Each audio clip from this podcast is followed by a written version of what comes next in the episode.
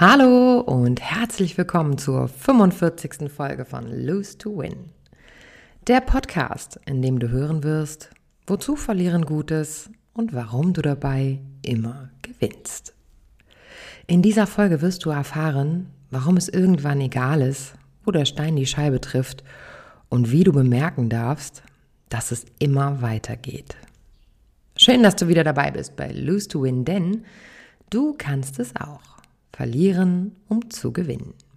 Viel Spaß beim Reinhören und bleiben. Bunte Scherben oder wie es weitergeht. Da liegt er nun, der Scherbenhaufen.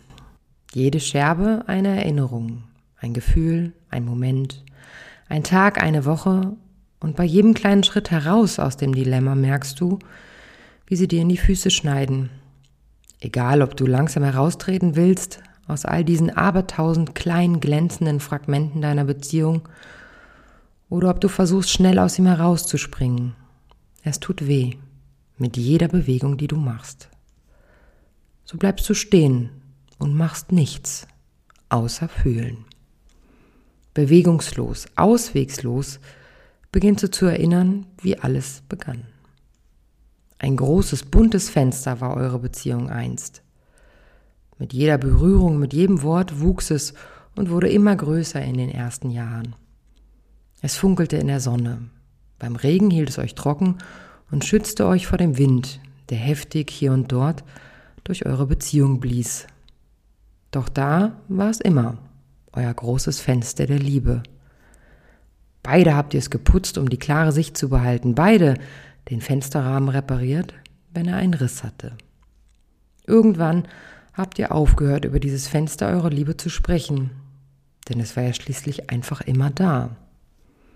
Manchmal hat auch einer schlicht vergessen, es zu putzen, denn er wusste, der andere wird sich schon kümmern. Viele kleine Streitereien ließen Kiesel an die Scheibe prallen. Sie hielt es aus. Nur konnte man ganz kleine Einschlaglöcher in ihr bemerken, wenn man liebevoll über ihre Oberfläche strich. Eines Tages bemerktest du, dass die Scheibe milchig wurde an einer Stelle. Du hast versucht, sie zu putzen, doch wollte das Glas nicht mehr klar werden. Du hast darauf hingewiesen, doch der andere konnte es nicht mehr hören. Eines Tages war es egal, wo der Stein die Scheibe traf. Schöner Scherbenhaufen, in dem du jetzt stehst. Es geht nicht vor und nicht zurück. Als sie ging, wusstest du nicht warum. Das Fenster war ein Teil eures Hauses des Alltags geworden und es gehörte einfach an seinen Platz. Wahrscheinlich kennt jeder diese Situation, in der etwas endet. Ob eine Beziehung, eine Freundschaft oder sogar eine Anstellung. Im ersten Moment fragen wir uns, warum? Was ist passiert und was habe ich falsch gemacht? Wir wollen unsere Fragen beantwortet wissen. Und wenn wir unsere Antworten bekommen, so ist doch keine ausreichend genug, um die Ablehnung unserer Person für uns plausibel zu machen. Ohnmacht macht sich breit. Wie soll es nur weitergehen? Alles wird sich ändern. Das ist eine absolute Gewissheit in dieser Situation und es macht uns Angst. Wie nur soll man es alleine schaffen, ohne den sicheren Mantel der Gewohnheit? Wie soll man ohne den anderen überhaupt zurechtkommen? Eine wichtige Frage wäre in diesem Moment, vermisse ich den Menschen an meiner Seite oder mich mit ihm? Wir laufen los und suchen nach Meinungen von Freunden der Familie, vielleicht auch von Kollegen. Was nur habe ich falsch gemacht? Was wir bekommen, sind in jedem Fall empathische Gefühlsbekundungen, die uns für einen Moment tragen doch irgendwann stehen wir wieder allein in unserem Scherbenhaufen und ergeben uns unserer Trauer. Sie ist so mächtig, dass wir für einen Moment glauben, es wird jetzt für immer so sein. An dieser Stelle darfst du dich kurz fragen, wie du im letzten Jahr und in den Jahren davor aus deinen Scherbenhaufen, zum Beispiel aus Trennung, Arbeitsplatzwechsel, heftigem Streit oder großem Verlust, gekommen bist. Wozu? Wozu sollst du dich das fragen? Nun, du und ganz alleine du hast es geschafft, den Weg auf den festen Boden zu finden. Und der schönste Gedanke, den du bemerken darfst, es geht immer weiter.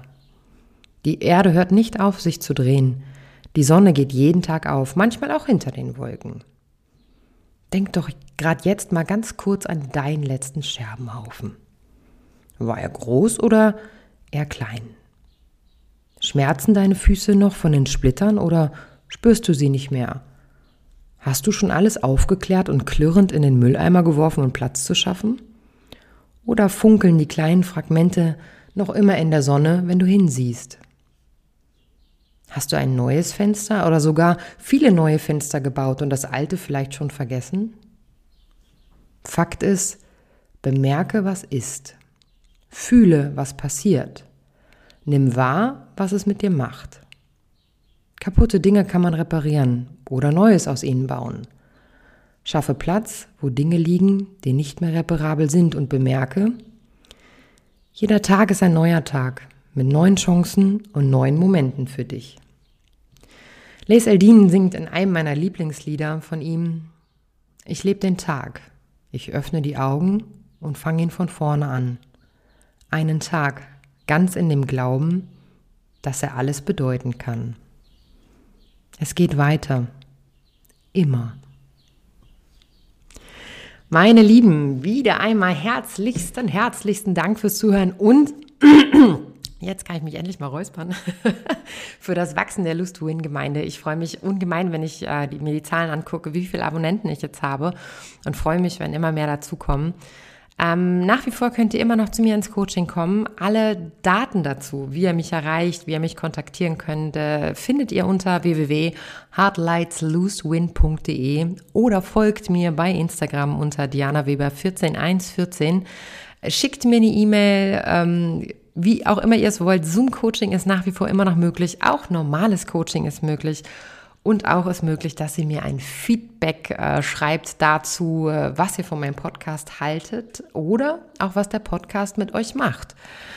Auch könnt ihr meinen Podcast bewerten. Auf allen Plattformen gibt es immer so ähm, Kommentarfunktionen. Da freue ich mich sehr, wenn ihr das macht. Und ja, freut euch, euch auf den nächsten Podcast in zwei Wochen, denn ich freue mich auch. Und bis dahin, bleibt gesund, passt auf euch auf.